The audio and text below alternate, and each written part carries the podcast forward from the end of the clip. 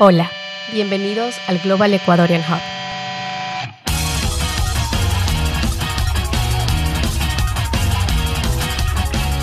Esta es la música de Miku Hatsune, una artista pop japonesa que hizo su debut a los 16 años en Londres. La diferencia de Miku con otros artistas es que ella es un holograma y su voz y animación son producidas por software. Miku ha alcanzado la fama y ha aparecido en tours con artistas como Lady Gaga y en propagandas de Google y Toyota.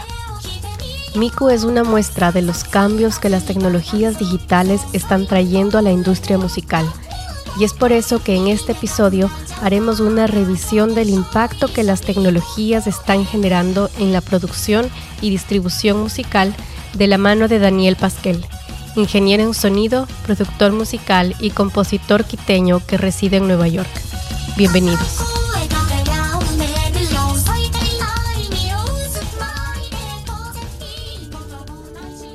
Son cerca de las 7 de la noche, camino por las calles de Brooklyn en Nueva York después de haberme bajado del metro y estoy a punto de visitar a Daniel Pasquel. Daniel es ahora un productor y compositor musical que ha dirigido proyectos como Can Can y Marley Muerto y ha realizado giras con artistas como Tadashi Maeda y Guadarraya. Pero en realidad sé de Daniel desde la época de colegio, cuando era compañero de mi hermano. La imagen que recuerdo de Daniel es la de un man medio misterioso, pero justamente ese misterio le hacía bien chévere. Yo en cambio en esos años atravesaba una de las épocas de mayor timidez e inseguridad probablemente de mi vida. Y mientras paso por unas tienditas latinas que me recuerdan a sectores como los de la Kennedy en Quito, me pregunto qué imagen tendrá él de mí, si es que acaso tiene alguna. Cuando llego a su casa, la conversación se torna súper fácil y rápidamente Daniel me lleva a uno de los momentos de su niñez que lo llevaron a producir música. Mi primer disco fue el, el Dangerous de Michael Jackson. Y para mí me cambió mucho porque ya significaba mi primer disco. Era como que el CD era algo medio nuevo y había toda esta nota medio futurista. Yo tendría unos 11 años, así que esto sería en el 92 más o menos. Pero el disco me influenció mucho. Ya me gustaba Michael Jackson mucho. Estaba en toda la promoción, los videos, toda la locura global de Michael Jackson en su momento más alto. Y el disco me, me gustó mucho, como que me llegó mucho musicalmente. Y al ser mi primer disco, como que era el objeto y lo estaba mirando de arriba abajo. Cuando lo CDs había esta como edición de lujo, que el disco era un poco más largo, que tenía solo un cartón vacío adentro, pero el empaque era un empaque grande. Y me gustó tanto que estaba muy atento sin entender bien inglés, leyendo los créditos, que qué pasaba, intentando descifrar qué era eso. No sabía demasiado de, del estudio, más allá de un poco esa imagen medio romántica, noventera, que algo pasa ahí en los estudios. Eh, no sé, veía el nombre de Quincy Jones y veía en discos de familia, en los otros discos de Michael, que empezaba a ver a Quincy Jones también ahí. Y um, Quincy Jones es un productor muy importante que produjo la mayoría de lo viejo de Michael desde el primer disco pasando por Thriller, Beat It, todos sus grandes éxitos como que los crean de la mano con Quincy Jones. Aparte de que era un tremendo músico, un compositor de jazz excelente y arreglista excelente. Entonces ya esta idea de un productor y esto debe ser importante, que este man se asoma ahí, no sé. Un poco ya me, me apasionaba todo ese, ese objeto y lo que representaba. Nueva York ha acogido a Daniel en dos periodos importantes de su vida. La primera vez lo hizo para realizar una maestría en tecnología de sonido en la Escuela de Ingeniería de Audio, que culminó en el 2005. Y más recientemente volvió para realizar una segunda maestría en tecnología musical en la Universidad de Nueva York. Para Daniel no le fue difícil tomar la decisión de regresar a Nueva York esta segunda vez, y es que Daniel siente que esta ciudad le brinda oportunidades y experiencias gratificantes que serían muy difíciles de encontrar en otro lugar del mundo. Creo que lo más gratificante es poder conectar con músicos que has mirado o que has visto por ahí. Por ahí pude asistir en sesiones con los de Snarky Papi y trabajar en el estudio de ellos. Fue súper interesante conocerles, gente muy chévere eh, al estar en NYU y trabajar de ingeniero ahí por ahí, de ingeniería con gente como John Scofield, Ron Harper, yaceros legendarios que, están aquí, están enseñando y de repente llegan al estudio así como que, hola, voy a grabar unas guitarras, como que, ah, bueno, que sí, sigue, sigue. Algo parecido pasó con David Crosby en el estudio de los Snarky, que, que no sabía que iba a llegar.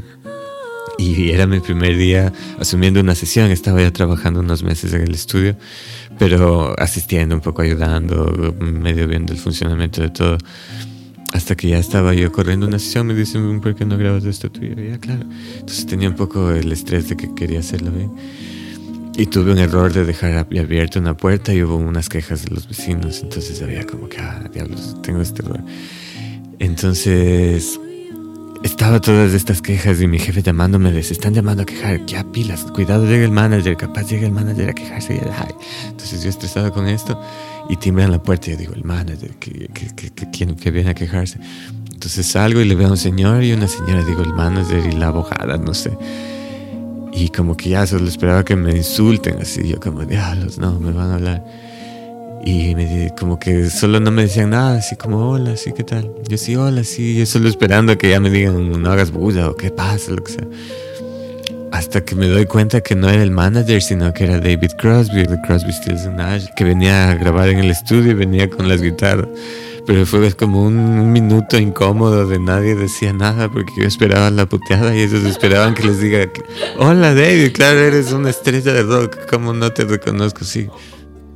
Daniel ha sido testigo de los cambios que ha sufrido la industria musical en las últimas décadas y como él señala, desde la entrada de Napster en 1999, los modelos de negocio de distribución musical no han parado de evolucionar. Básicamente son tres modelos que asoman desde el 99 hasta el presente que han sido medianamente exitosos o han cambiado la industria. Hablábamos de Napster, que básicamente lo que viene es a compartir básicamente el mismo archivo que puedes tener en un CD a ningún precio, solo compartiendo peer-to-peer que le llaman que es entre computadoras. Entonces crea esta nueva dinámica de, usuarios que ya no dependen de una base de datos, que ellos mismos son la base de datos, que puede ir creciendo y hay esta gratuidad atrás de eso. Que eso destruye todo el concepto anterior de la música y crea todo este debate de piratería y que es que y cómo, cómo lucrar, cómo qué, estar, qué es estar rompiendo, infringiendo. Y el copyright como que se vuelve bien obsoleto frente a lo que puede suceder con las tecnologías digitales. El siguiente modelo es el de Apple, del, iTunes Store, que es un modelo de compra, que es eh, un poco intentando huir de toda esta locura. Es decir, ok, la gente ya no quiere comprar discos porque no vendemos a un dólar, a 99 centavos las canciones y la gente es dueña de esta canción y puede oírla en tantos aparatos y puede usarla de tal y tal forma, pero es dueña de esto. Como, como industria digital es un gran paso porque es el primer gran paso que las disqueras dicen, ok, sí, aceptamos eso. Entonces de la pelea y intentar ganar dinero en las cortes, dicen, ok, vamos a hacer esto. Apple se debe el 30% de este tipo de negocio y nosotros cogemos el 66%, lo que sea, de, de esa otra parte. Entonces como que crean este modelo de negocio bajo la idea de, ser dueño de este MP3, que medio funciona y es como que muy respaldado especialmente por disqueras y artistas porque es bastante justo con el artista. Te están dando el 60, bueno, los dos tercios de, de la venta son del artista, que es bastante justo. Pero uno compra un disco una vez y no lo vuelve a comprar, entonces es una compra inmediata y después como que se queda bastante estancado. En, creo que es en el 2007 que nace Spotify y no sé si son los primeros, pero empiezan a proponer este nuevo tipo de consumo que ahora es el principal forma de consumo, que es abandonar la propiedad de este, de este MP3 y simplemente tener acceso a, a un catálogo grande. Y en este catálogo ya no hay esta idea de comprar y una transacción porcentual, sino que es de este nuevo modelo que es bien extraño, pero es bien interesante. Creo que no es justo aún, pero es interesante. Que ya no es transaccional puntual, sino lo que hacen Spotify y el streaming en general es decir, ok, vamos a generar tanto dinero por suscripciones o por ventas. Y de todo este pool de dinero, te vamos a dar un porcentaje de acuerdo a cuánto hagas cuántas horas escuchen tus fans de tu música. Entonces, si es que los mismos fans, o sea, si es que ese pool de dinero sigue creciendo, tus ingresos pueden seguir creciendo sin que necesariamente tus escuchas sigan creciendo. Pero se vuelven estos micropagos. Pero bueno, todo se vuelve algo muy diferente de repente, porque deja de ser claro qué porcentaje le corresponde al artista y vienes a ser casi a un microsocio de esta mega empresa y estas mega utilidades, tienes un porcentaje que empiezas a recibir. Que es muy criticado porque son cheques ínfimos y son porcentajes de centavo básicamente que estás empezando a, a ganar por play y de acuerdo a un montón de reglas pero tiene esa capacidad de crecer a otro tipo de negocio que creo que es interesante. Entonces como que hay esos tres modelos que, que empiezan a cambiar el esquema de cómo se hacen las cosas.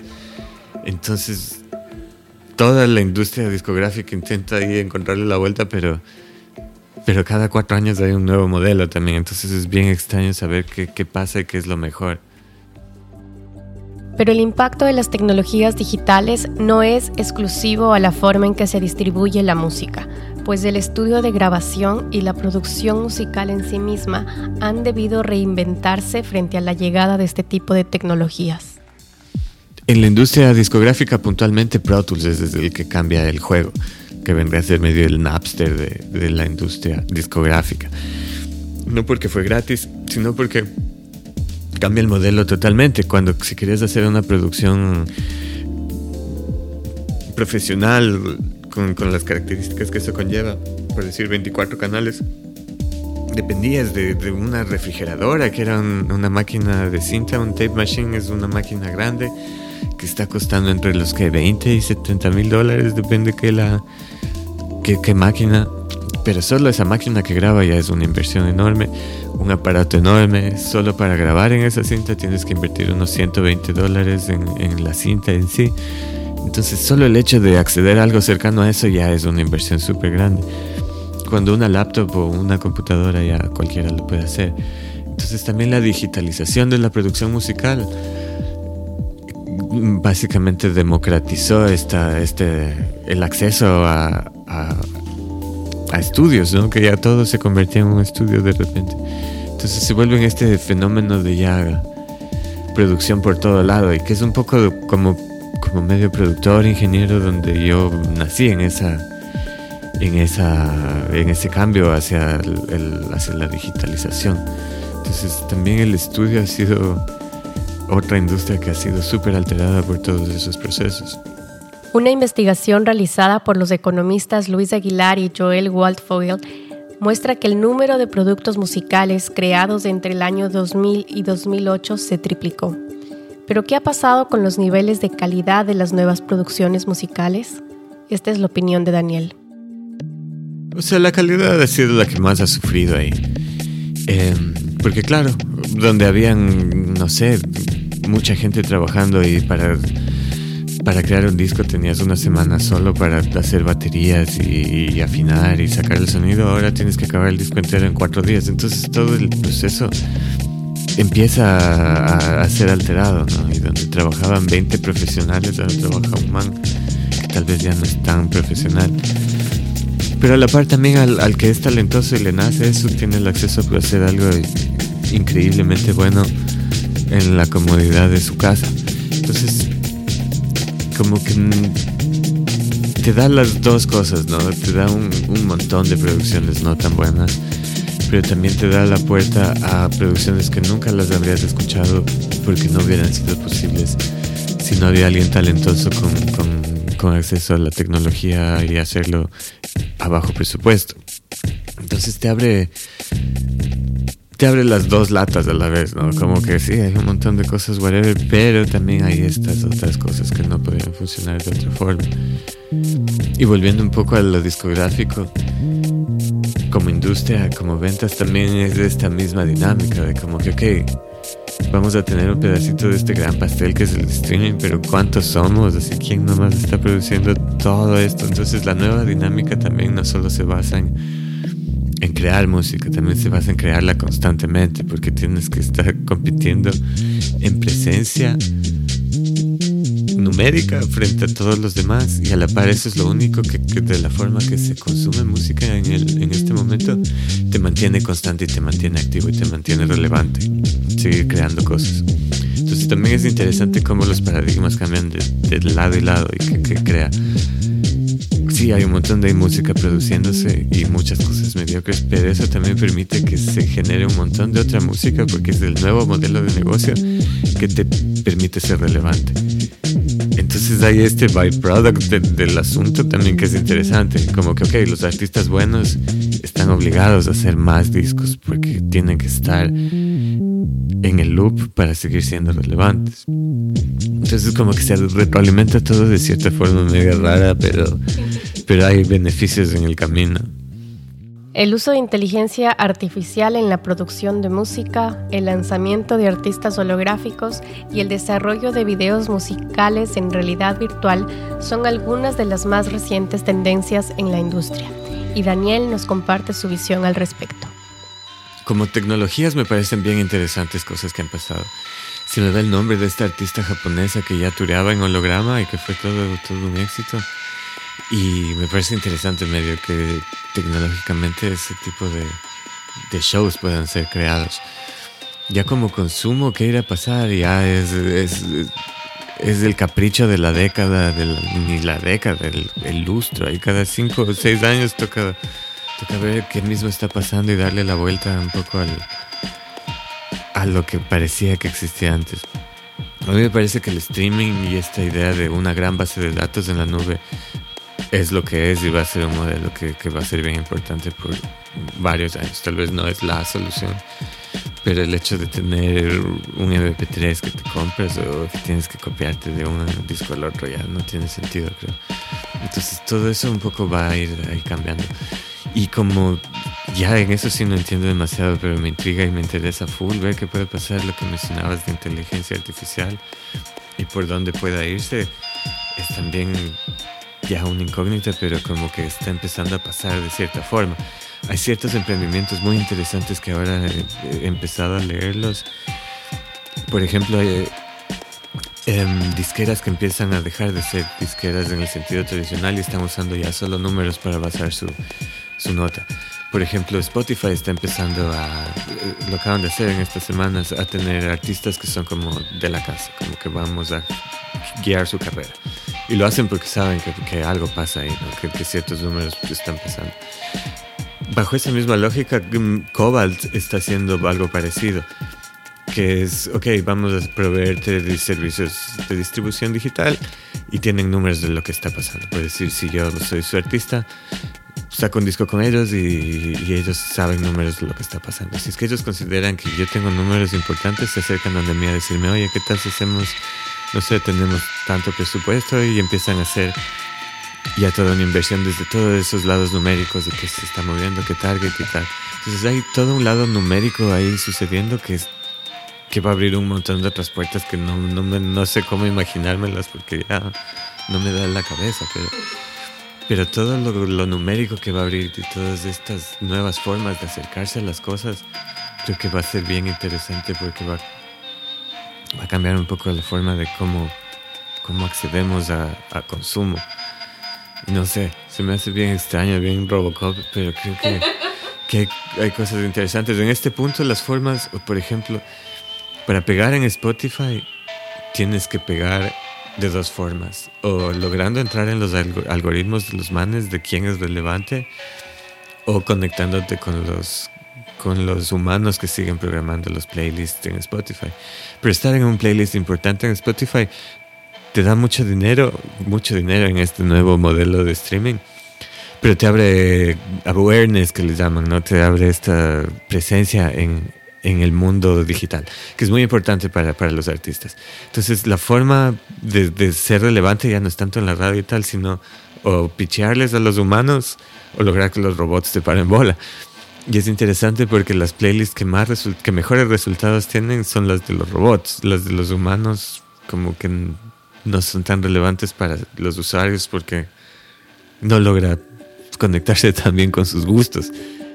Finalmente, Daniel comparte algunas pautas para que la industria nacional se sume a esta ola de cambio de una manera exitosa.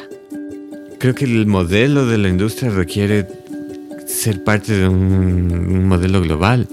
Y eso no necesariamente significa ponerte a cantar en inglés o querer lucir como Shakira, sino intentar entrar a jugar a ese juego, porque medio el nuevo juego se basa en, en tener presencia y en estar ahí frente a un mercado global de alguna forma, porque es lo único que te representa muchos plays, muchos listens, y, y eso es lo que se traduce en una carrera discográfica exitosa. Creo que es básico la colaboración, esta, esta cooperación. Recién leía sobre básicamente el colectivo detrás de, de varias gente, entre ellos de Internet, esta banda que está sonando bastante ahora. Pero era básicamente un colectivo de artistas haciendo discos, haciendo shows, coordinándose medio en conjunto, haciendo gastos y manteniendo sus finanzas medio en conjunto con, con productores, con una línea de, de ropa, con un, tenían un programa de televisión en tal lugar. Entonces creando este movimiento cultural básicamente dentro de este espíritu colaborativo que era este colectivo, que me pareció un modelo interesantísimo. Y justo en lo que he estado echando cabeza, como que era súper interesante el modelo de disquera que se conecta con ellos, que es una disquera que dice, ok, me parece increíble, sigan haciendo lo suyo, no quiero ser disquera, sino ser un inversor en ustedes y tener ciertos goals en conjunto y tomar ciertas riendas del asunto, las finanzas y las inversiones y un poco el lado más burocrático. Entonces, nuevos modelos de, de negocios ya han sido exitosos y están medios experimentando en este, este mundo cambiante de la música, pero están basados en eso, en la colaboración, en conectarse, en decir, ok, no perdamos todos los derechos intelectuales, que el artista mantenga eso, que el label ya no sea el dueño de esto y explote a partir de eso, sino que genere servicios y genere otras bases que le están faltando a este artista. Muchas gracias por acompañarnos. Este podcast ha sido realizado con el apoyo de Cristian Oquendo desde el diseño de la narrativa y del propio Daniel Pasquel desde la mezcla y diseño de sonidos. Suscríbanse a nuestro podcast en iTunes, Google Play, Stitcher, SoundCloud y háganos llegar sus comentarios sobre este episodio. Síganos también en Facebook en arroba Global Ecuadorian Hub, en Twitter en arroba Global Hub y visiten nuestra página web www.globalecuadorianhub.com. Hasta la próxima.